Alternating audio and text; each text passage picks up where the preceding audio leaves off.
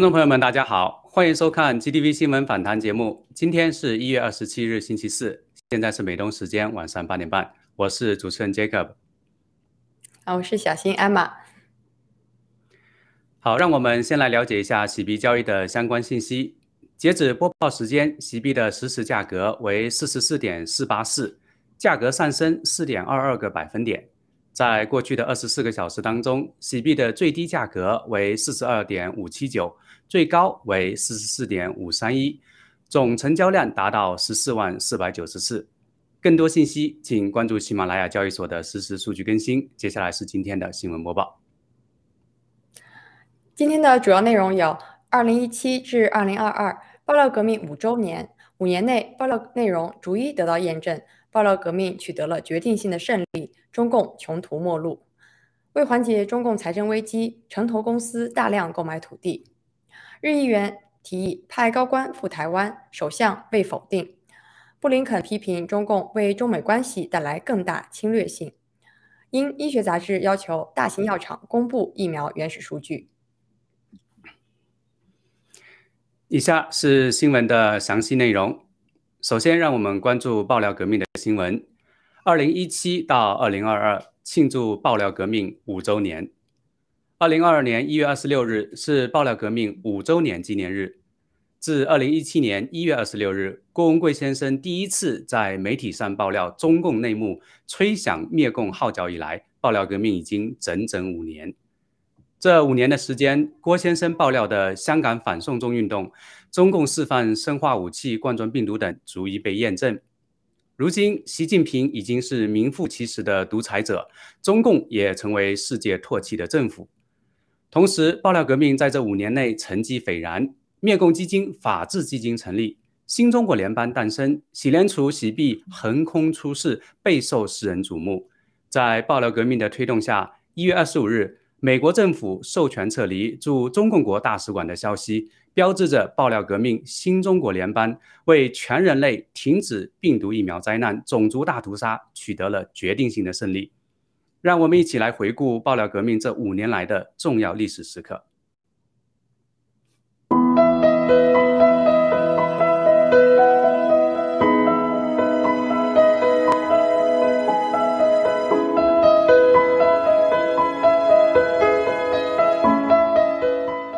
这样呢，就让我呢在海外、国内外呢就受高度关注，高度关注。嗯这就是说，今天呢，大家呢，这个都想知道这个工会到底是怎么回事儿。对。现在呢，这个媒体造谣没帮我呢，这个名声没把我搞好，但是却把我弄得很重要。嗯。因为比如说，因为我过去多年来一直有时间，大多数时间在国外的。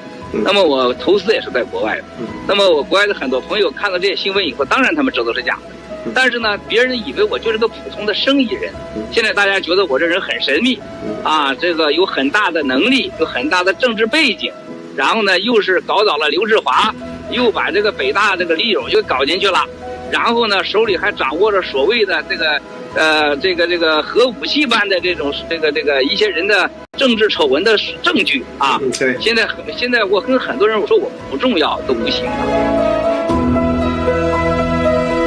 美国人民和美国人民的资产和生命一定会造成。巨大的危害。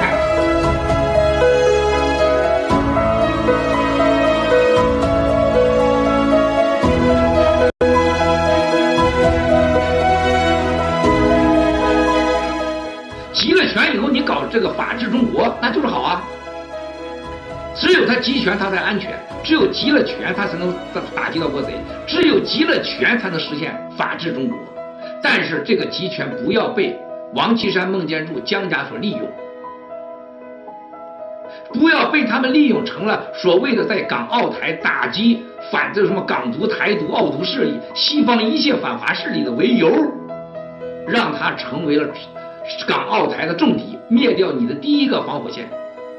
进入第二个方法就是整个西方都把你当成独裁，都把你当成了与民主自由的反就是斗士，啊，这个这个这个坏人，然后你是反面形象，最后成为了全世界人唾弃的人，让你变成了萨达姆，变成了卡扎菲。is to establish a $100 million fund immediately, which will be called the Rule of Law Fund.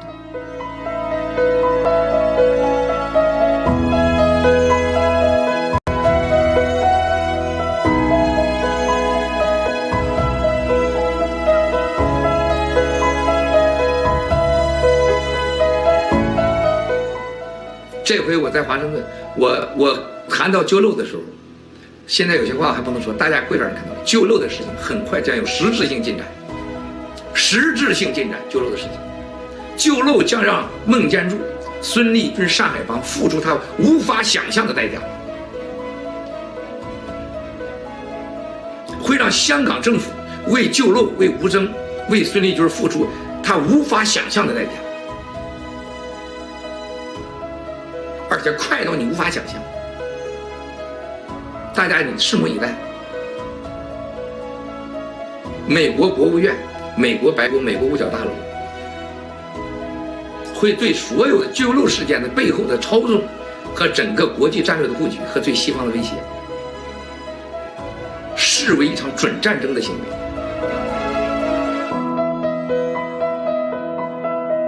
我在这今天视频正式宣布。如果是阻止共产党进城，阻止共产党制造八九六次同样的血腥屠杀的，按照你大司呃大客车司机和大货车司机，或者说香港的私家车过去营运的标准，啊，咱有第三方认可了，你确实有证据，你停在那儿了，阻止这事儿了。只要是这个事明后大后天，找我来，我付钱，直到我不能付为止，我关过去要饭吃垃圾为止。我多了也拿不出来啊，拿不出来，我借个两三百亿还是没问题的，啊，借个四十亿、五十亿美元绝对没问题。大家现在以我视频为证。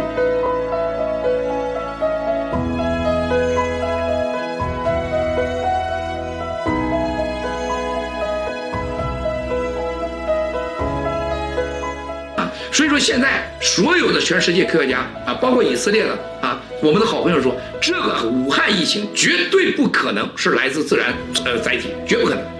就是来自自然载体，你根本没有机会那么快搞明白，绝不可能。啊，这是完全的是一个人为的，自己是有意的。现在是人为的，绝不容怀疑，是有意的和无意的这件事情需要证据，需要证实。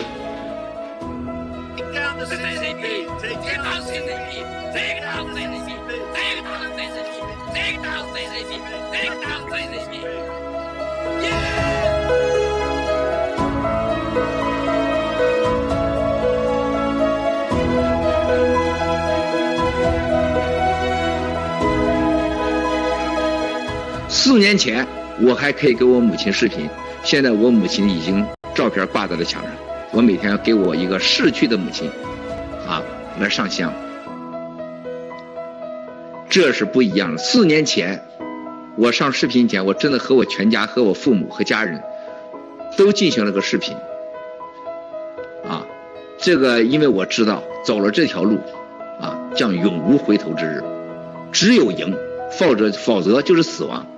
只有两条路，死亡和赢。包括我女儿回来以后，当时没谁也没有把握能把我女儿把我太太救回来，啊，我当时也想过，这是一条绝对的，要么输要么赢的绝对的，没有第三项选择的路。只要我坐在镜头前，结果就已经决定了。啊，因为他随时可以把我女儿、把家人再带回去嘛。啊，当时我就是一个选择，要不要报，报不报？啊，真说实在话，不是家人能决定的，他是一个三十年前的恩怨，四年前是二十七年前的恩怨，是我弟弟的生命，还有当年六四的情节，还有从小到大成长，一直以来从模糊到清楚，啊。我要做的事情，灭掉共产党。国际啊，国际上特别像联合国啊，还有这个像欧洲的呃欧洲议会啊，真正的开始研究新中国联邦是否能成为他们应该承认面对的政治力量，代表中国人。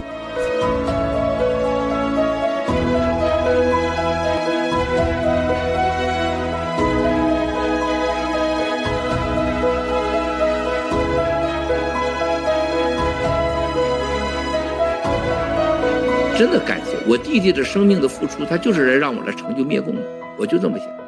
但凡你想到你有这样的弟弟，被他们活活的开枪打了两枪，放在一个房间让他疼疼两三天疼死，如果你还不去灭共的话，你该当该当何罪呢？甜蜜蜜，你笑得多甜蜜，好像花儿开在。美国政府。已经正式通知北京政府，从即日起，啊，叫做短叫做授权撤离。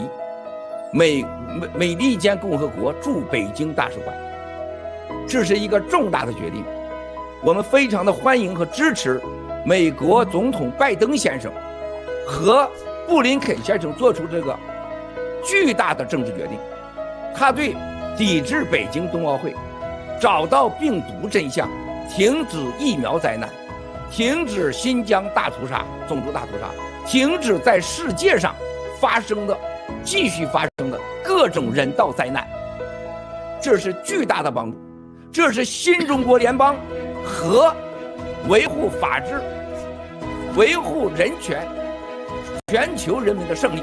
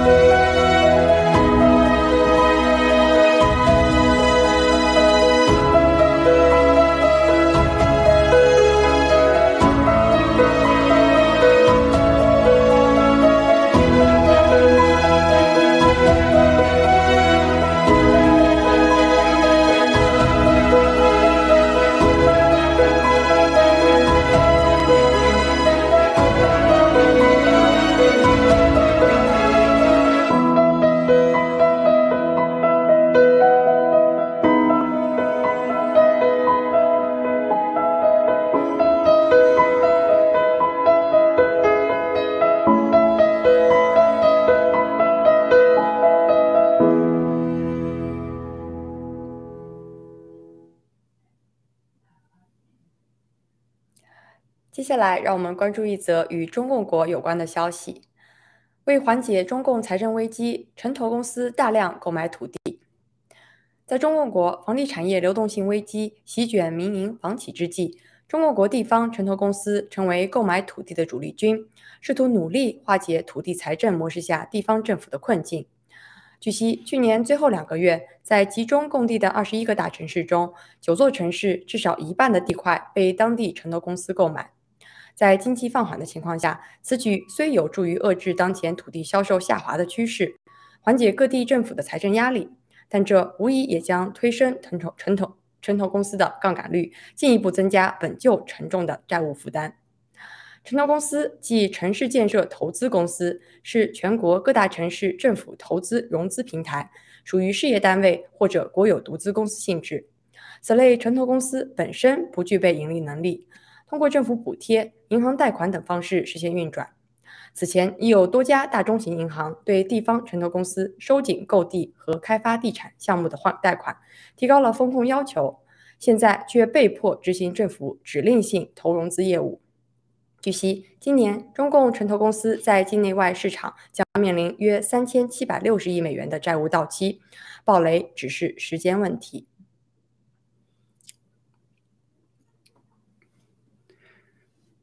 接下来是两则与台湾相关的新闻。台湾着手调度蓬佩奥先生访台事宜。根据台湾媒体一月二十六日报道。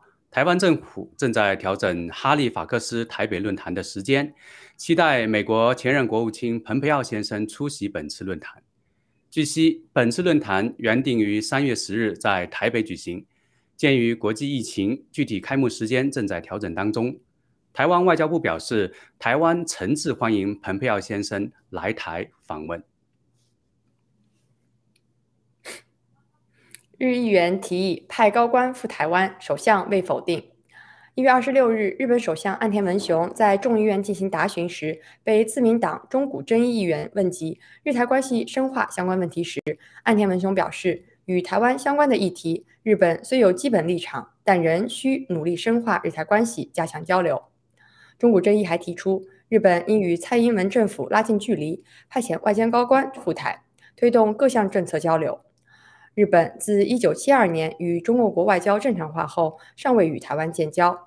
而对于中古争议的这项提议，岸田文雄也未予以否定。面对中共制裁，立陶宛表示没有更名计划。针对因台湾在立陶宛设立代表处的中文名称，中共持续对立陶宛进行制裁一事，立陶宛外长兰斯百吉斯以26日表示。没有并更台湾代表处名称的计划。台湾驻立陶宛代表处也称称声称未曾接获变更驻立陶宛台湾代表处的中文或英文名称的要求。当天，台湾驻荷兰代表接受荷媒采专访，强烈批评中共国制裁立陶宛企业、胁迫欧盟企业撤出立陶宛等行动，并强调在两岸关系方面。中共的胁迫不会动摇台湾捍卫主权、民主和自由的决心。接下来是一组国际新闻：美国海军向南中国海派遣两艘航母。鉴于中共近期屡次入侵台湾空域，美国海军于一月二十五日向南中国海派遣了两艘航母，分别是卡尔文森号和亚伯拉罕林肯号，共同进行通讯、反潜战。和空战演习以及海上拦截行动。据一份海军的官方声明显示，派遣这个航队编编队意在加强海上综合行动和和战斗准备，且完全符合国际法。两艘航母在需要时会提供压倒性的海上力量，以支持自由和安全的印度洋太平洋地区。林肯打击群的指挥官安德森少将表示。该行动不仅提高了战斗力，也展示了美军维护区域稳定和打击恶意侵扰的决心。布林肯批评中共为中美关系带来更大的侵略性。近日，美国国务卿布林肯在亚特兰大的虚拟讨论会上，批评中共政府比前几十年更具侵略性，使美中关系变得越来越敌对。无论从经济实践、人权保护、知识产权待遇。还是为经济落后国家提供海外贷款等方面，中共时时处处体现出侵略与傲慢姿态。中共的步步紧逼，严重危害到美国的利益，迫使美国不得不做出政策调整。美国不仅积极联合盟国外交抵制北京冬奥会，更表示将授权撤离驻北京大使馆。顾文贵先生表示，这项行动也为美国下一步的行动提供了合法的依据。币安被曝洗钱风险高。一月二十一日，据相关媒体报道，经多国政府调查发现，币安公司存在严重的洗钱风险。币安于二零一七年在上海成立，截至二零二零年十一月，其现货月交易额超过九千亿美元。由于中共政府对数字货币的限制，币安先后辗转于香港和日本，最后因金融牌照缘由，将总部转移至马耳他。据悉，币安的创始人赵长鹏虽反复声称币安有完善的反洗钱程序，但其与各国政府的通讯中，他却隐藏了该公司的所有权架构和内部财务信息，这促使多家监管机构反复警告消费者使用币安存在严重风险。此外，由于币安多次拒绝说明其交易所的法律管辖区所属，而该公司的 KYC 流程因费用问题被严重简化，也让各国无法对其交易进行有效监督。据荷兰央行的调查显示，币安违反该国洗钱及恐怖分子资助法进行交易。德国联邦警察也做了类似相关调查报告。同时，美国国税局也正在就洗钱问题对币安展开调查。郭先生曾在直播中指出，币安公司的本质就是暗网、深网中犯罪洗钱的工具。超过百分之九十九的用户没有通过 KYC 认证。加之币安与中共勾结、出卖个人信息的犯罪事实，世界各国一定会严惩币安。德国制药科技企业遭中共黑客锁定。德国联邦宪法保卫局于一月二十六日发出警告称，与中共国有关的黑客团体 APT 二七，又称“熊猫使者”，已经锁定德国的制药及科技产业，以渗透并从中窃取信息。据悉，APT 二七位于中共国境内，曾被美国计算机公司戴尔旗下的治安公司安全工程追踪，并被认为是最活跃的威胁团体之一。除窃取锁定目标的商业机密和智能财产，APT 二七还试图潜入客户或服务器提供者的网络，以此入侵数家公司。美国总统拜登在去年提到过，中共国不单为黑客提供保护，还大开方便之门，协助他们进行网络攻击。接下来是一组与中共病毒疫苗有关的信息。因医学杂志要求大型药厂公布疫苗原始数据。一月二十四日，英国医学杂志 BMG 的三位编辑联名发表社论，要求大型药厂公开中共病毒疫苗原始数据，抨击拖延数据的行为在道义上不可原谅。该社论表示，大型药厂只刊登一部分数据，却拒绝将原始数据公之于众，这种行为使试验参与者、研究人员、临床医生、期刊编辑、政策制定者和公众感到担忧。对这些大型药厂的疫苗缺乏信任，并强调制药公司应立即提供完整的原始数据供中共和公众审查。研究表明，伊维菌素能有效预防、治疗中共病毒。外媒一月二十六日消息，巴西研究人员发现，定期使用伊维菌素作为预防剂，有助于大幅降低新冠病毒感染率、住院率和死亡率。从二零二零年到七月到十二月，超过十五万人参加了这个研究，其中百分之七十的参与者服用伊维菌素，百分之二十三则不服用。实验结果表明，服用伊维菌素的群体，新冠病毒感染率下降了百分之四十四，死亡率下降百分之六十八，住院率下降百分之五十六。专家提示，服用伊维菌素能有效预防中共病毒，并提醒人们继续保持应有的社交距离。一周中共病毒及疫苗信息汇总：一月十八日至二十五日，除中共国外，全球新增确诊中共病毒两千三百八十九万余例，同比上周增长百分之十三点一，增长率较上周上升了零点四个百分点。本周新增确诊死亡病例五万九千一百三十八例，同比上周增长了百分之十六点四，增长率较上周增加六点七四个百分点。截至一月二十五日。除中共国外，全球累计接种七十一点一亿剂中共病毒疫苗，同比十八日增长了百分之二点五一。疫苗接种的增长率较一周前相比下降了零点二一个百分点。本周，北美地区反疫苗强制接种运动持续进行。一月二十三日，全美医生代表在首都华盛顿林肯纪念堂前举行大型集会活动，击溃强制令，要求政府尽快彻底结束疫苗灾难，并对疫苗进行深入的调查。医生们还向参议员递交一万七千多名医生联名签署的报告，揭露医疗系统和监管机构蓄意打压早期药物治疗、疯狂推行有害疫苗的恶劣行径。此外，继美国最高法院阻止职业安全与健康管理局的强制疫苗政策后，该局在一月二十五日宣布服从最高法院判决，正式取消了针对大型私人企业的强制疫苗政策。德州一名联邦法官也在上周颁布的禁止令，要求停止针对全美国联邦雇员的强制疫苗政策。为反抗政府颁布的对往返美加边境卡车司机实行疫苗护照的政策，加拿大卡车司机发动名为“二零二二自由车队”的抗议活动，这一活动得到了民众的广泛支持，在发起不到一周的时间内，便筹集到超过四百万加元的公众捐款。英国方面，二十二日，英格兰公费医疗系统国民健康服务 （NHS） 的医疗工作者强议抗强烈抗议英国政府的强制疫苗政策。至今，NHS 仍有超过八万名员工尚未接种疫苗。鉴于民众强烈反对强制疫苗的声浪和医务工作人员短缺的窘境，首相约翰逊不得不考虑暂缓实行针对医疗工作者的强制疫苗政策。法国政府继续收紧疫苗政策。本周，一项新法律要求所有法国人必须出示疫苗通行证，才可以进入餐馆、酒吧、旅游景点和体育馆等公共场所。最后，让我们继续用真相揭露 HBO 精心编制的谎言。作为一名外国记者，在其他媒体都被禁止对新疆进行深入报道的情况下，为什么来自 HBO Vice 的记者伊莎贝尔·杨享有深入中共侵犯人权的重灾区进行独家采访报道的特权？本集揭露伊莎贝尔·杨如何看待维吾尔人。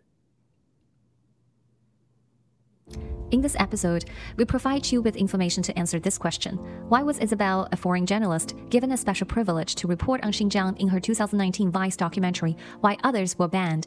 We divided our answer into four parts. Part 3 How does Isabel see Uyghurs? Underneath the same self promoting post on Reddit, where Isabel claimed that she is Vice News correspondent and went undercover in Xinjiang to report on government oppression of the Uyghurs. A person asked her the following question What is China's reasoning for doing this? Here is Isabel's answer China says their policies in Xinjiang are for national security reasons.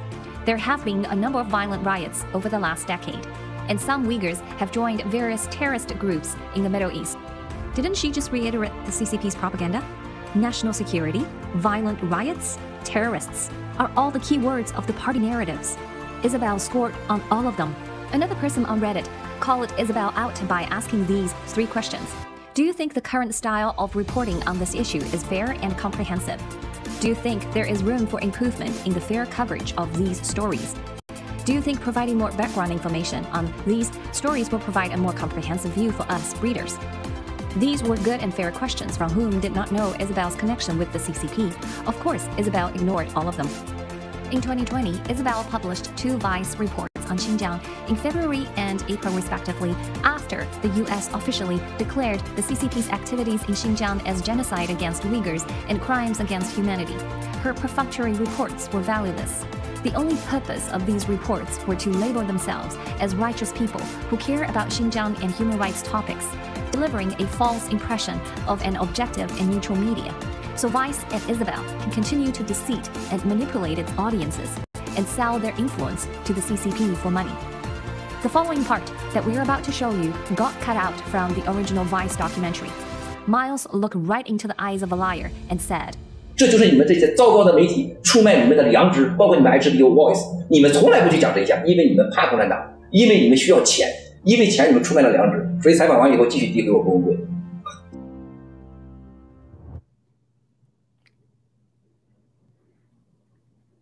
以上是新闻播报的全部内容。接下来由瑞卡主持的和嘉宾安红直截了当带来的今天的新闻看点，请不要走开，我们马上回来。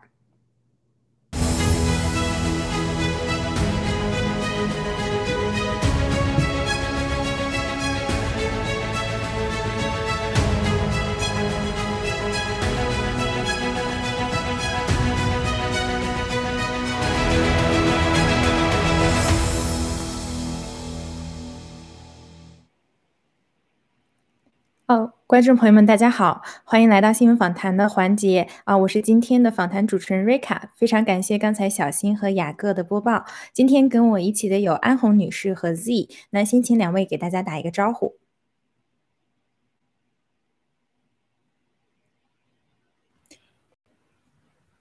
哦，听不到您的声音，Z。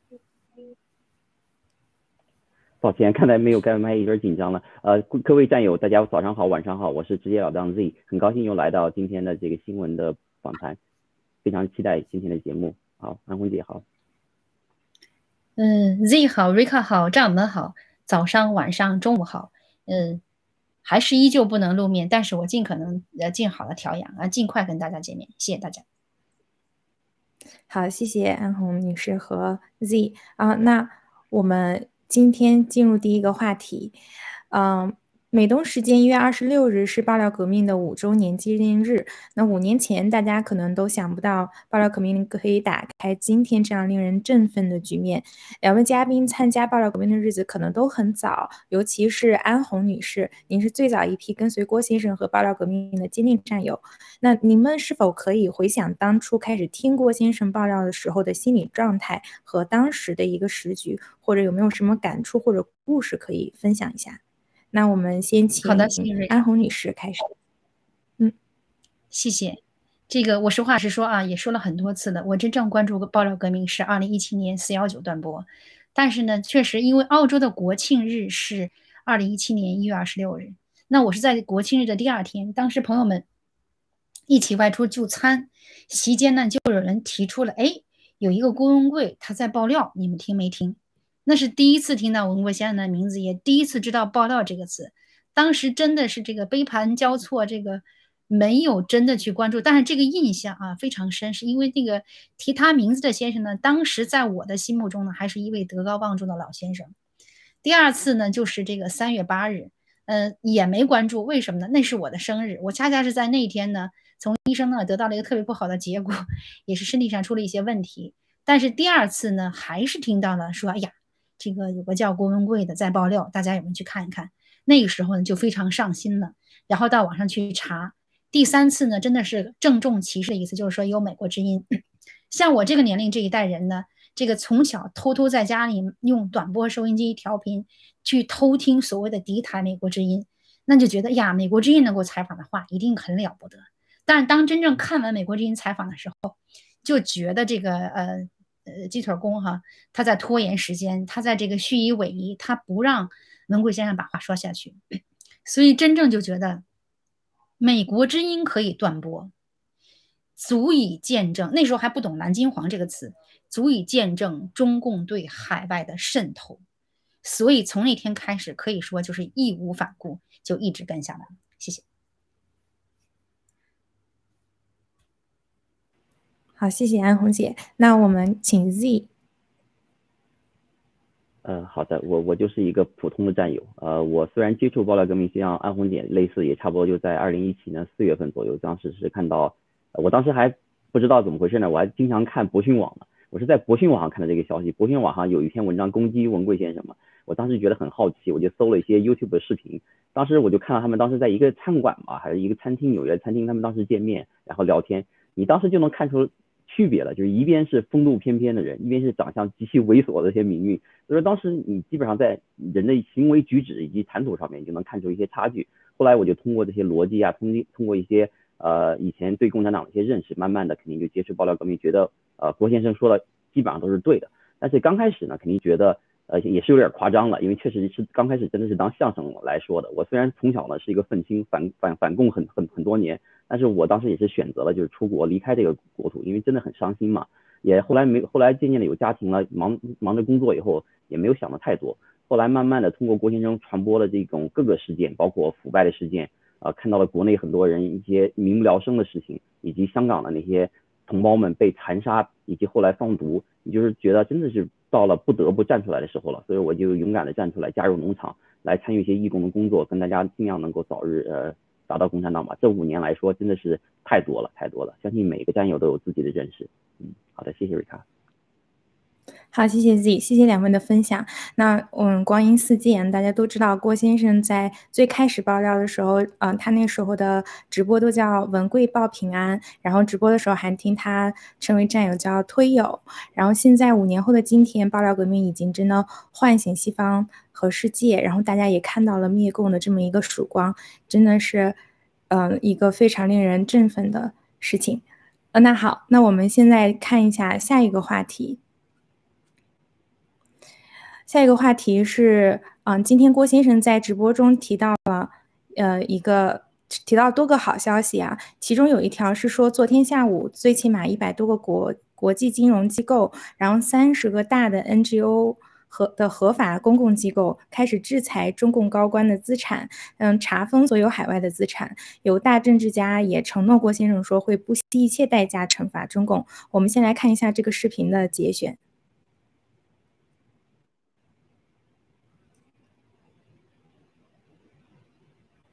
今天告诉大家，今天一个好消息，准备好啊！你们要拖的话，准备好。昨天下午，昨天下午啊，昨天下午，最起码一百多个国际金融机构和公司，和三十几个大的国际，啊，大家都知道，打着所谓的 NGO 的名义，实际是国际的合法的公共机构。要开始研究如何美国开始制裁中共的高官在海外的资产，如何配合，如何查封。这一步绝不亚于不断不交的授权撤离，要把共产党的官的钱属于中国人的钱在海外要开始查封。一旦这个宣布，大家知道意味什么？抽你的筋断交，断掉你的血，放掉你的血。查封你资产，快不？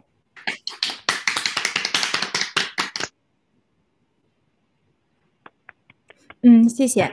那我们灭共的一个很大的任务，还包括追查共匪在海外藏匿的不义之财，把财产归还给中国人民和应当的主人。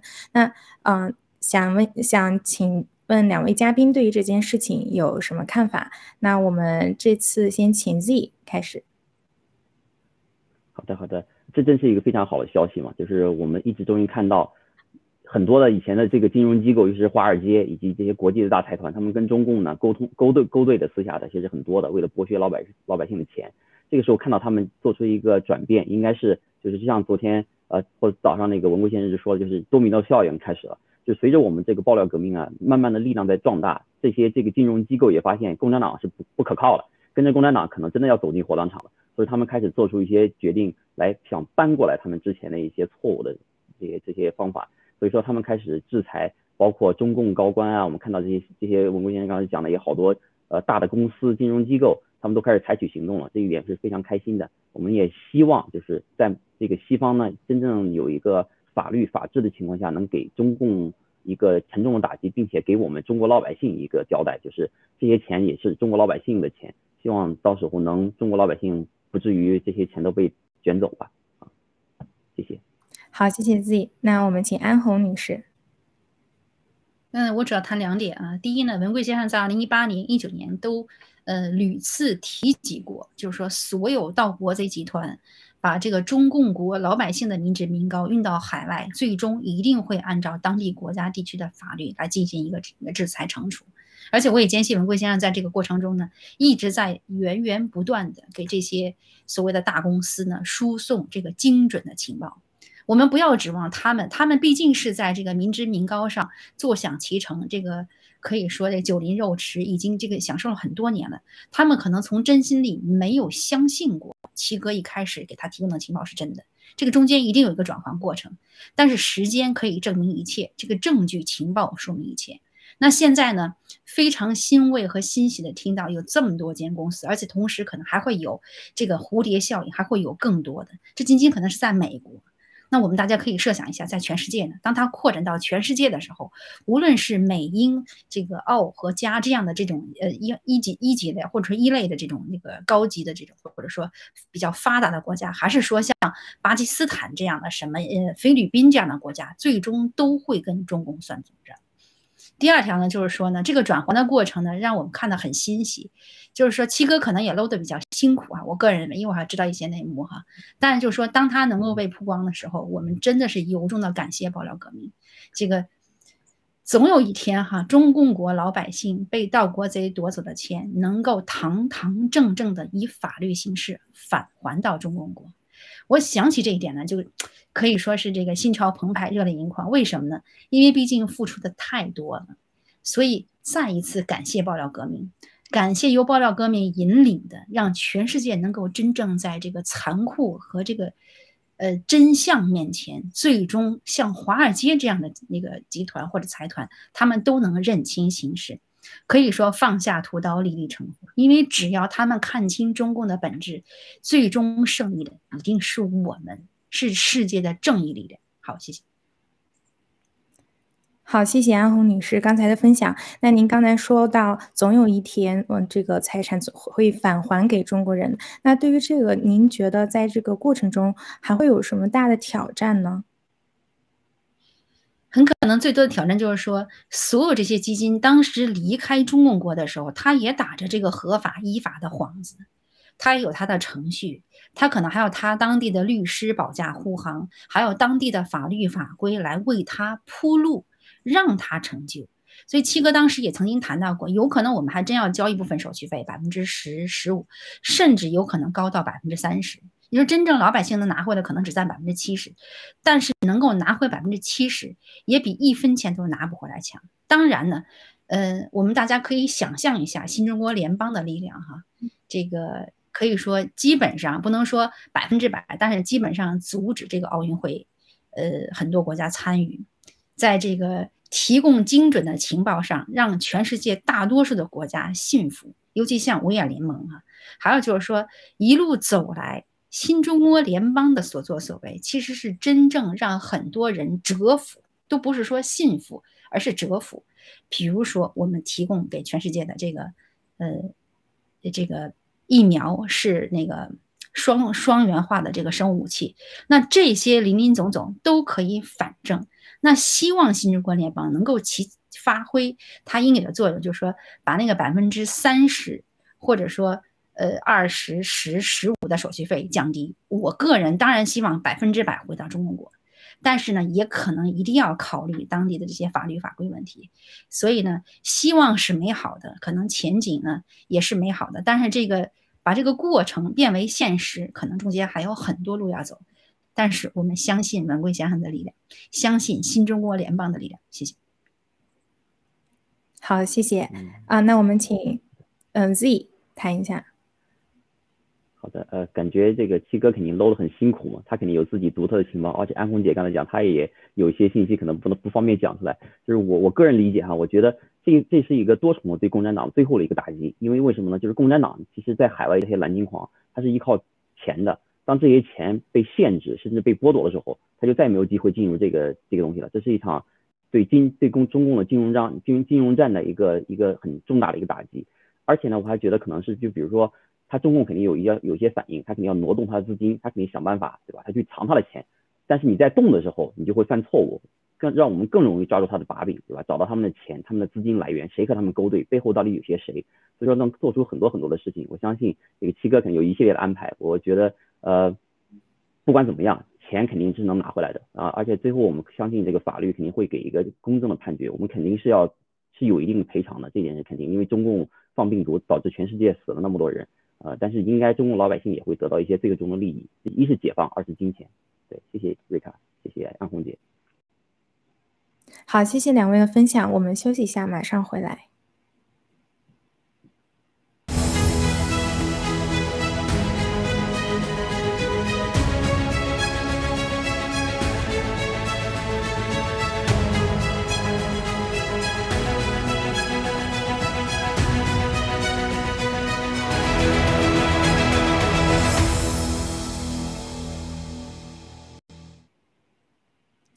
好，我们看下一个下一则新闻，就是今天一月二十七号，嗯，看到盖特上有一些分享的视频，还有一些加拿大媒体的报道，就说加拿大的卡车司机车队在今天下午的时候已经进入安省大多伦多的地区了，也已经有司机率先到达了加拿大首都渥太华。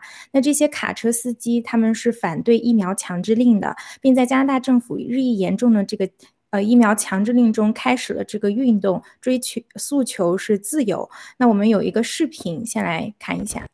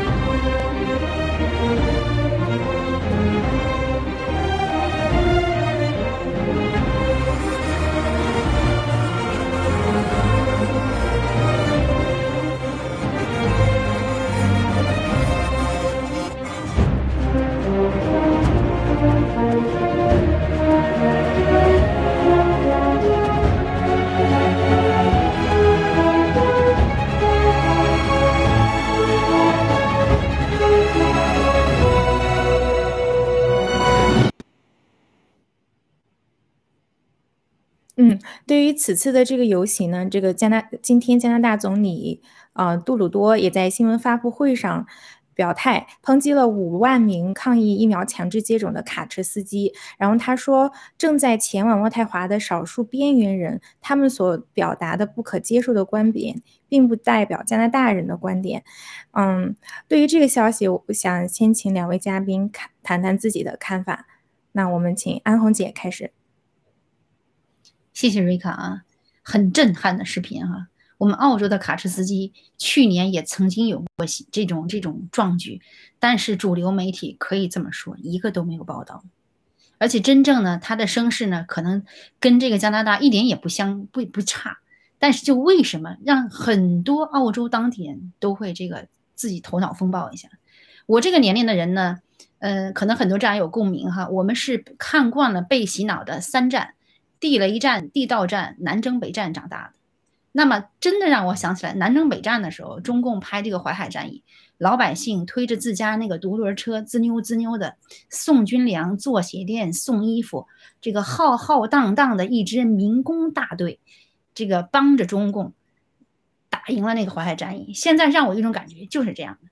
这个小土豆竟然说这些 边缘人他们不代表那个加拿大人，那试想一下，这个卡车司机他不能代表这个这个加拿大的民众，还有其他的哪一个人可以可以这种声威浩壮的行行动壮举来代表代表加拿大人？所以真正的我们再一次看出了为什么各国政府的政要都是这样一种态度。为什么各各个国家的这个主流媒体全是这样态度？他现在不得不报道，对吧？我们看到了民众集结的力量，我们也看到了民众的觉醒。加拿大这个地方也挺有意思啊，因为我没去过哈，但是就是可以看到，就是大家这个岁月静好，我只要不威胁到我，我不会去做出一些和这个政府背逆或者忤逆的举动。正是因为很多人从疫苗中遭逢。打了针了还是得了，澳洲也这样的例子比比皆是。现在很多的视频都在 F 打头的骂政府，对吧？我记得有个单身妈妈，她说：“她说她已经按照政府规定，违背自己的初衷打了两针。一个妈妈带两个孩子，结果打了两针之后，她反而得了奥密克戎。她现在真的就是要骂娘骂政府，而且她发现，当她骂娘骂政府的时候，所有这些视频最后最终可能会被那个 Facebook 和推特给她删掉。”所以，这恰恰是民间的力量在向全世界展示，在向加拿大展示，向澳洲展示，说他们民众在觉醒。我想呢，这种行动一定会像这个这个蝴蝶的翅膀一样，扑棱扑棱飞到全世界。这种效应一定会带来很多国的响应。由衷的看到加拿大民众的觉醒，也希望这种民众的觉醒从现在开始，也是一切正在开始。希望它有一个最好的结果，就是用实际行动让所有的政府政客撤回他们原来的下的那些法律法规，或者是那些这个规定，强制打疫苗的规定。也希望最终我们引领的这场爆料革命，能够让所有的人知道真相，最终取得胜利。谢谢。好，谢谢安红姐啊。您刚，我个人本人是在加拿大的，就是我在跟嗯他们相处的过程中，其实加拿大人他是很相信政府的，他能这个车队能这么声势浩荡的样子，就说明加拿大人真的意识到了，而且他被惹急了。之前看过一个视频，就是那个一个母亲带着孩子，警察就当着那孩子的面，因为没打疫苗，就把他的妈妈给抓起来了。就是这种情况，在网上也是有被看到，嗯，特别是在盖特上，这些视频是有很多的。然后我觉得这也是，嗯，我们有盖特这么一个传声口，给大家看到了真相，然后让大家真正去站起来，真正去，嗯，fight for freedom。好，那我们请直截了当，Z 说一下你的看法。嗯，就在你们隔壁嘛。我前两天看到我们这边消息有，就是美国也有不少的卡车司机，就是。不远不远万里吧，开了可能有三四千公里，然后去声援加拿大卡车司机，就是真的如大家所说一样，呃，哪里有压迫哪里就有反抗，就是卡车司机其实是美国，包括是加拿大全世界来说，就是他是相当于勤勤恳恳做事的蓝领的这些这些劳动人民，他们的工资呢，反正也是挺不错的，但是他们工作非常刻苦，这些人呢，基本上都有一个特点，就是他们可能学历不是很高。所以说他们并没有在那些左派占领的大学里面被洗脑，所以他们很多人看事情看的是很清楚的。而且相当一部分人都是有信仰的，所以他们从各种原因来说，他们不愿意去接受这个强强权的政府，他们不愿意被强迫打疫苗。然后包括他们看到自己的孩子、自己的甚至自己面临着不打疫苗就要失去工作、失去收入这么一个情况下，他们不得不站出来反抗。也看出来，这个这是这个政府啊，尤其是加拿大这个比较左的政府，在受可能一些黑暗势力或者共产主义影响的情况下，对人民的压迫已经是越来越严重了。老百姓也在慢慢的醒悟了。最终呢，这场战斗肯定是普通的老百姓和呃这些邪恶的政府政客以及别人邪恶势力这方面的斗争。嗯，另外一个方面就是我们也要有一些担心，就是因为百分之七十的食物链的供应以及石油这些原油这些东西是靠卡车司机来运输的。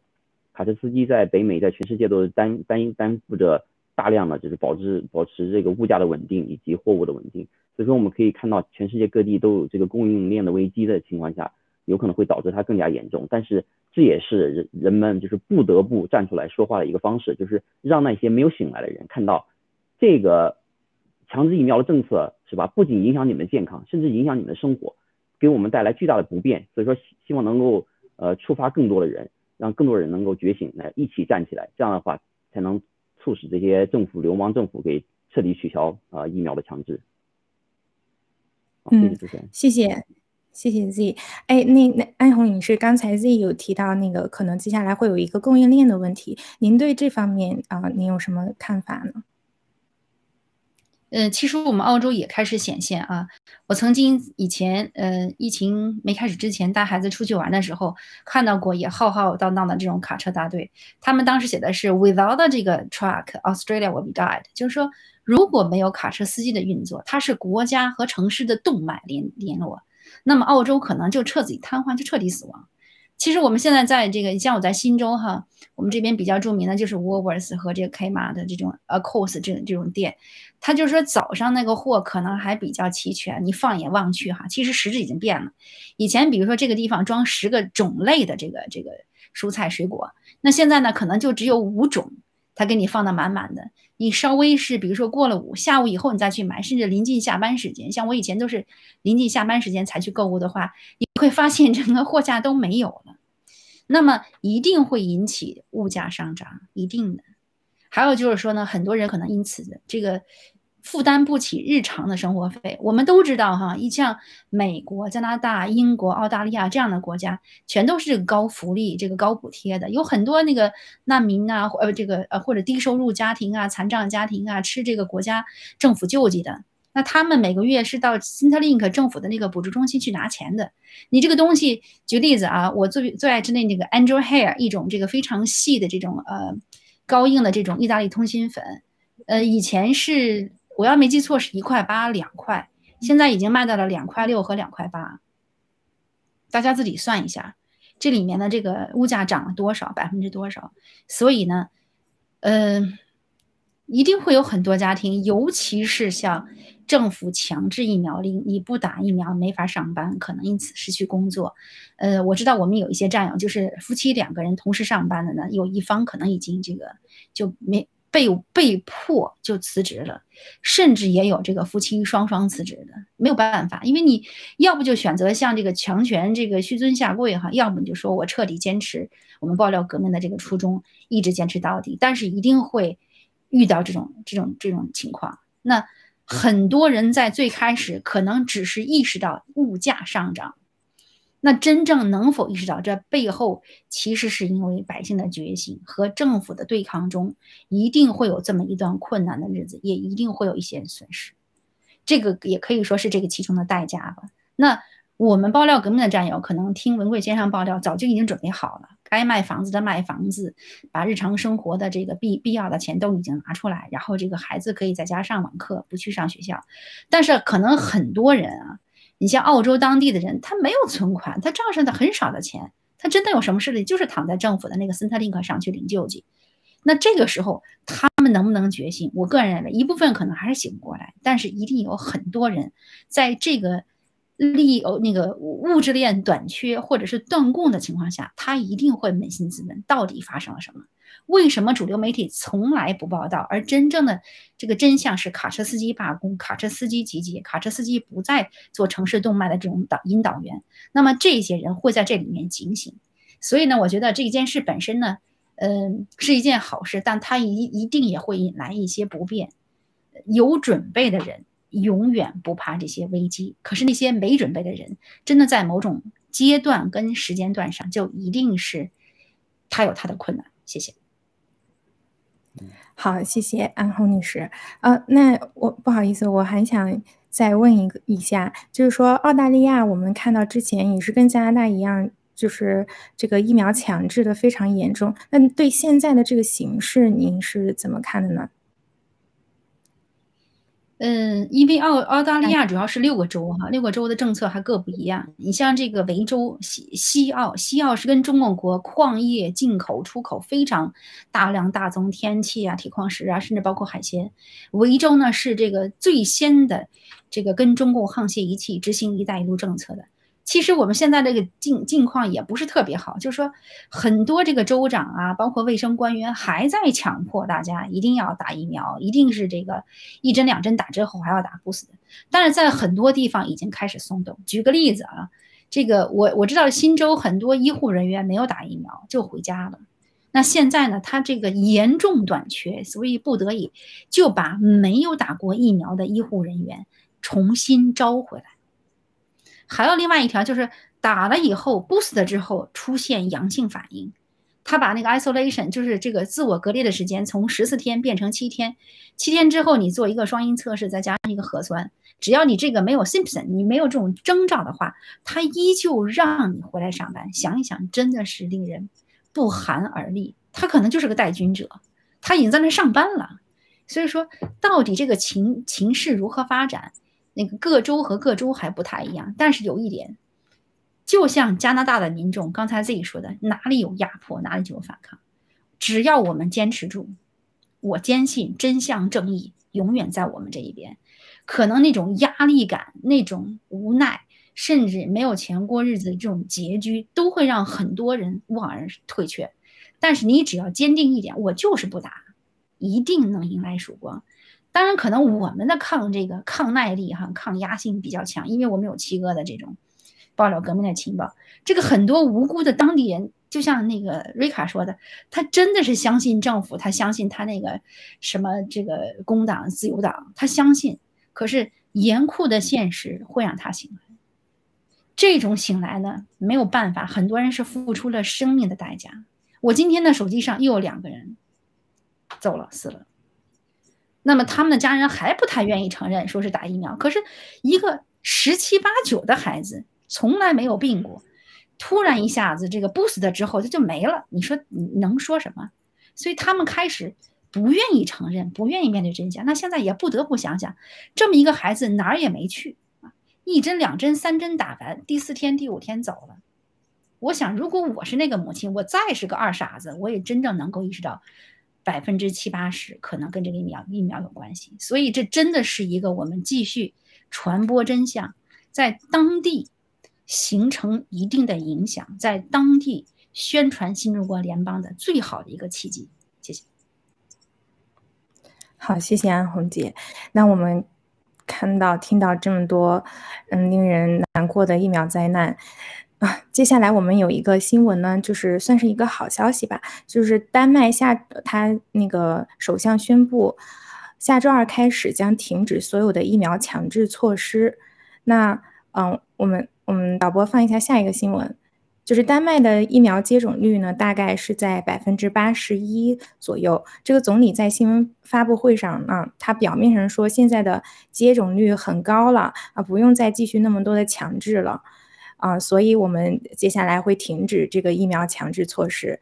那对于这个理由和这个新闻，嗯，两位是怎么看的？我们这次先请 Z 开始分享一下您的看法。嗯，好的，谢谢瑞卡。呃，确实最近很多沉重的消息，这也算是一个其中的一个好消息了。那也反映了就是他肯定是一些政客或者一些比较所谓的精英呢，他们看到这个疫苗带来的问题了。可能他们之前也是被蒙蔽的，一部分是被蒙蔽的。现在呢，他看到疫苗带来这么多灾难，慢慢的都显现出来了。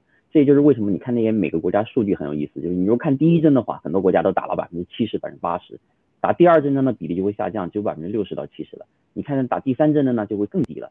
啊，比如像在美国，它可能只有百分之二十，在一些其他的国家，加拿大啊，这个推的比较厉害的地方，可能会有百分之四十五十，就说明人民在觉醒，他他也发现这个疫苗确实帮不了他，而且很多人确实打出来副作用了，不不光自己吧，你的朋友、你的亲戚，你会听到越来越多的人打出副作用，他们就会开始开始反省，呃，可是呢，呃，我觉得这个这只是一个国家了，全世界估计这个疫苗的这个疯狂应该还要持续一段时间，很不幸。而而且我也分享一个故事，确实是，就是像刚才这个安红姐讲的一样，身边的一些出现副作用的时候，很多人是不接受的。包括我一个同事，最近他是之前打了两针过后，有一些简单的副作用，比如说头疼啊，然后耳鸣之类的。然后我就跟他讲一下，你可能是副作用。他刚开始不信我，他就继续去打了第三针。打了第三针过后没多久，就两周吧，他的耳朵就完全听不到了，就一个耳朵彻底失聪了。他才反应到可可能真的是疫苗，但是呃，就希望他能反应过来吧。而且很有意思的就是呢，他就他开始就加入我了，就跟别人说疫苗真的有很多的副作用，然后其他打了加强针的人没有副作用，还在嘲笑他说不可能，不可能是疫苗了，很疯狂。就是你知道我工作的身边是很多就是所谓的博士，很多还是名校毕业的，哈佛、麻省毕业的，很无奈。这些所谓精英，他们甚至我觉得他们还不如这些卡车司机有见识、有勇气去站出来。这就是这个世界嘛。希望他们都能早日觉醒吧。现在这个情况就是这样，越是受教育高的人，反而他们就更相信政府，更愿意去活在这个圈里，就是这是一个恶性循环。那我们呃，接下来请安红姐分享一下。这个我记得 PhD 有一个另外的解释叫 permanent head damage，对吧？就是永久性脑伤残。我生活中的朋友真有那个自己做了母亲，给孩子量奶粉的时候，既不能高一点，也不能低一点，既不能压实，也不能压虚。他的先生倒不是 PhD，他先生就是按照那个崴七勺放到两百毫升水里，他在边上嗷嗷的叫，说你这个七勺有的尖有的低。哎呀，我当时觉得很无奈，就是如果我们的教育是把人教育成为了一种完全听信。政府主流媒体的没有自己独立思考能力的这个教育是彻头彻底失败的。那我自己两个孩子也给大家分享一下。我两个孩子，我突然发现，在这个过程中，我的女儿其实已经接受了这个澳洲的白左教育。我作为母亲，还参加了爆料革命这么久，我竟然在最初的阶段我都很难说服她。我不能跟她吵，对吧？因为你不礼貌。我不能完全引咱们的经，据咱们的点，他会说：“哎，你那个也是偏颇的，为什么我在主流媒体上找不到？”甚至呢，我说这个，呃，这个人有人的自由，哈，妈妈这个，这个不希望你去打。他说：“我有我的自由呀，我十八岁了，我都可以是公民了，有选票了，我的身体我做主啊。”你想想，他把这句话扎回扔回给我的时候，其实也在扎我的心。那么我当时就是还算。比较来得及，就是把儿子赶快的，儿子还小嘛，十四岁，先把这些真相，就是你不可能指望着一下子呼啦啦给很多资讯，我就每天发一个，每天发一个。你像我女儿在八月三二十五号的时候，坚持八月三十号是要打疫苗的，我当时只能退一步，我说咱们先坚持到十二月圣诞节前后，看看有没有异样。他今年年初一月初二一月二号三号，他还说他要去开 party，还希望能去打一针。说很多地方不打这一针，那个扫不了码。我说现在都不是打一针，是必须打三针。我非常庆幸哈，我们所有的这些提供的这些推特上、get 上、get 上的主要是小视频，非常有用。每天就给他发一个视频，而且我就问他，我说作为母亲，我很自私，我不在于别人的孩子怎么样，但是我含辛茹苦养大的孩子。最终打了一针之后，如果像视频上这个女孩，你没法走路；像视频上的女孩，这个这个月经彻底决断；像视频上这个阿姨，她最后都不能自理；像视视频上这个男孩子，最后他走了。你像我们悉尼有一间学校，哈，这个我不点名啊，这个应该也是九百到一千二的这么一个男子很著名的学校，有一个妈妈，她的儿子就中招了，他就在他们学校的这个大面积传播。我身边问了几个这个学校的母亲，他们的孩子都没打。这就是一种力量，这种力量呢，可能在表面上还看不出来，可是我我也很庆幸，我儿子学校就没有逼着所有的男生打。当这个十二到十七岁的这个疫苗来的时候，我真的是特别担心。那么我们看到这一点，就是说，呃，中共用这种蓝金黄，甚至勾结世界的黑暗力量，已经把这个世界屠戮，或者是这个肆虐的几乎已经看不到什么光明的时候，恰恰有爆料革命这个横空出世，真的是印证了圣经上说的那个最后那一战啊，就是这个撒旦用金钱买断了地上所有的王，他跟他们行淫，他把这个世界变得让让这个人这个不堪一击。但是有一股力量，正义永远在。所以呢，我想每一个为父为母的人，他一路走过来，都是有这种惊心动魄的这种体会。甚至很多孩子可能已经背着父母偷偷打了，那打了一针，打了两针，真的希望他不要再打第三针。当然呢，我最终呢，有朋友也问我说：“你到底最后用什么方式彻底让你女儿就暂时再也没有这种念想？”我说：“咱们去医院做一个呃储备。”把你的卵子取出十到二十个。他当时问为什么，我说你可能打了之后永远当不了一个合格健康的母亲，可是妈妈特别希望有第三代是活泼健康的，所以你要不介意的话，我们把这个，我想这个问题当时提出来的时候，我女儿真的是在自己在她屋子里想了好长时间。那么每个人每个人可能有不同的这种方式，但是希望我们所有的这个为人父母者，爱自己的孩子，同时爱别人。我想这就是爆料革命最伟大的地方，就是我们不仅自己的战友知道，七哥也用很多方式让全世界知道。举个最著名的例子啊，七哥当时说过，光澳洲政府他就提供了不下两万份文件，所有的这些在台上的政客，如果他们不看是渎职，如果他们看了没去做，他们就是反人类罪的杀人犯，他们最终一定会被送上审判台或者是绞刑架。谢谢。哇，谢谢安红姐这个分享。我是我觉得您是一个非常棒的母亲。其实我的话，我加入暴力革命也是因为我家人的影响，就他们也是跟您这样，也是每天给我放一些视频啊什么，就去影响我。因为你在学校里的时候，其实确实，嗯，国外的教育也是会给你有一些洗脑的，所以他们，我觉得他们给我放的那些东西也真的是，嗯。在我的认知上，给我提高了一个很高的层面。那我们回归到这个这个新闻啊，就是我们刚才说这个首相他，嗯，表面上说现在接种率很高了，不用再继续那么多措施了。我们我。就是医疗界和医药界长久以来，它都是有很多的腐败和利益利益冲突的案例，只是一般人呢还都不是太知道。比如说疫苗公司很久以前，他就给小孩子造造成了这个重大的伤害，但是大制药的公司，然后或者是他们的说客或者政府，他们都是一拨人，所以。一般情况下，他们还打不赢官司，所以这些受伤害的人呢，还一直被威胁。每年这些 lobby 的这些 expense，就是游说的花费的这些钱，数字都是惊人的。所以这个消息其实还是让我们看到了疫苗是在推动的。那我们休息一下，马上回来。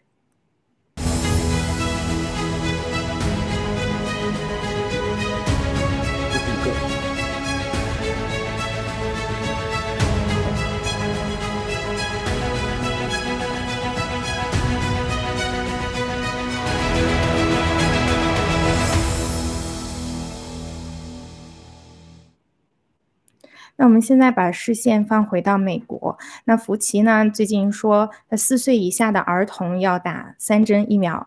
同一时间，美国加州的他们提出了新的法案，说十二岁以上可以自主决定打疫苗。那就像。刚才我们说，世界的正义力量在集结，那很多政府呢也在放松或者撤销疫苗的强制令，各地都在大游行，然后呃抗议以 COVID 为名的强制令、限制令，同时还有大量的受疫苗摧残的实例和科学的证据佐证。但是 Fauci 和加州政府他们还是一意孤行，要继续拿幼童和未成年的孩子下手。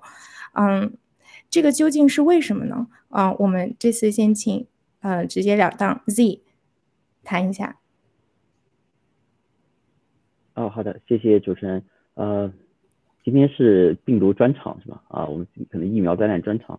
呃，首先我觉得这真的是呃刚才感谢就是安红姐分享，就是怎么作为作为一个母亲，我也非常我也受益颇浅，呃颇深不是颇浅，受益颇深。然后对我以后育育育育儿育女也是有相当大的帮助，非常的感谢。啊，然后这个福奇呢，我感觉他现在就是越来越疯狂了，他肯定是黑暗势力操作，甚至是最背后的一个大黑手。他简直就是我们看出他做了很多这个行为都是可以说是反人类的一个行为。他自己已经作为一个内部人士。收到了那么多的这个证据，比如说疫苗的副作用，甚至他亲自也参与过很多的实验，他肯定知道这个疫苗是没用的，但是他依然就强推，甚至要封到给四岁以下的儿童都要打三针，这简直是不可理喻的。呃，我想到这个新闻，我突然想到他为什么说要打三针？他可能是因为因为之前他们在内部做了一个小型的实验，好像说是五岁以下的小孩打两针过后效果并不好。那按理说我们逻辑是你打两针效果都不好，你就应该停止或者寻找别的方法去。究竟看一下它为什么没有用，然后你疯狂的要打三针，那你怎么知道三针过后小孩的副作用会更大会怎么样？就是这这这真的是一个反人类的一个人格的典型了。另外呢，就是加州也是真的很左，他的这个我们最近因为那个七个爆料的达布斯，我我之前搜了一下，发现这个他的州长叫加文 Gavin Newsom 加文纽森吧，他应该也是其中的黑暗势力的一员。另外，我们如果看一下几个月前新闻，我们会发现他在好像。呃，十二月份的十二月初的时候打了那个加强针，他当时好像是有了很严重的副作用嘛，他好像有两到三周的时间都没法工作，没法露面，他把他一个很重要的一个参加出国参加什么国际什么气候大会的一个很重要的一个会议，他都给取消了。其实他这个人也知道有副作用了，他还要强行让别人也去打，你可以说这个人也是反社会人格，你自己都知道这是在犯罪了，你还要强行去推，所以说真的我们可以看出这个。在疫苗上面还是一个很大的角逐，这个角角力在里面，黑暗势力应该也不会暂时会放弃放弃的，我们可能还真的要持续再过一段时间，然后尽量的多传播真相，让老百姓醒悟过来，才能把这些黑暗的政客，呃，这些科学家给消灭掉。嗯，好，谢谢啊，那我们请安红姐。哎呀，看到这个真的是都可以说无语，在某种程度上无语哈。夫妻自己本人呢，曾经在二十将近二十年前，他就说过这个伊维菌素啊，这些对这个治疗初期是有效的。那现在他可以说，他根根本就罔顾，彻底罔顾，矢口否认，他不提了。那强推的话，我想这里面一定有巨大的利益。这个世界能，这个世界上蝇营狗苟为利来为利往的，可能是不到三块钱，甚至更低的成本。这个我知道，在澳洲这一针可能是要卖到四十块、四十三块澳币左右啊，这是最初期的一个数字。当然，政府说呢，这个政府免费给大家打。那换言之，这是谁的钱呢？撒切尔说的最好，政府根本就不创造财富，所有的钱都是纳税人的。也就是说，我们作为纳税人，我们竟然这个相信了政府，然后用自己的血汗钱去给自己的孩子打毒针。那个，我想一旦知道真相，一定像我们应该是上周悉尼有一个案子，还还澳洲澳洲，就是爸爸跟妈妈这个给自己七岁的儿子选择了打了，结果这个孩子就死了，这个父亲母亲的情绪都失控，母亲当时在医院是都是被双双打了这个强行的这种镇静剂，才不至于让这个夫妻两个人发疯。他的父亲呢，后来就在这个社交媒体上发了四次，就说说这个事情的真相，结果。全都是被推特彻底封掉，彻底这个屏蔽掉。他真的是很无语，就说我的太太已经精神崩溃，这个孩子是一个活蹦乱跳的孩子，在父母的推荐下，竟然打了疫苗死。我想这可能是人间不好意思啊，最惨的悲剧。加州还敢提新法，说十二岁以上可以自主决定打疫苗。这个如果这个大陆的法律没有变的话。这个十四岁以下都是未成年人，他没有这种自觉能力。十八岁才真正，或者十七岁，澳洲啊，这个未成年人十七岁以下算未成年人，十七岁以上算到成年人。但真正很多父母还是把这个时间放到二十一周岁。哎呀，这也就是我前一阵最担心的，就是我儿子那个学校。我很庆幸这个学校给我发的函说呢，如果你作为家长愿意让孩子打，请你填表。我真的没敢去问孩子，倒是有多多多少家长给孩子填表，但是我问他，你们同学里打针多不多？他说有有打的，有没打。所以这完全就是说，像 Z 说的似的啊，就是说，福奇这样的人已经一定是和魔鬼共一条道走到黑。那我们说白了，作为普通的平常人，唯一能做的就是说，不要做了魔鬼的殉葬品。可能很多人他是懵懵懂懂的不知道，但是如果我们知道真相的话，我们一定要不遗余力的去传播真相。你不要怕他一开始可能拒绝你，不要怕他说嫌我们说的是轻的意思，可能他他听不懂。但是有任何资讯，网络、GTV、G News、盖特都可以告诉他。为什么呢？我们做人做到了本质，就是说我已经告诉你了，我已经把我能够知道的，我尽全力告诉你真相。但是至于他信和不信，真的是听天由命。谢谢。好，谢谢安红姐的分享。就像您刚才提到的，我们以前可能没有一个发声的地方，但是现在我们有 Get、GTV 这些各种各样的平台。我有的时候看 Get 底下有人就是评论到，哇，原来，呃，我自己不是一个人，原来很这么多的人跟我的想法是一样的。所以很感谢我们有这么一个平台，也非常感谢爆料革命，能让那么多的人知道真相。然后我们也一直在行动，在传播真相。那么我们今天的新闻访谈就到这里了，欢迎大家的收听和收看。明天明早八点半我们再见。谢谢瑞卡，谢谢 Z，谢谢导播，谢谢大家。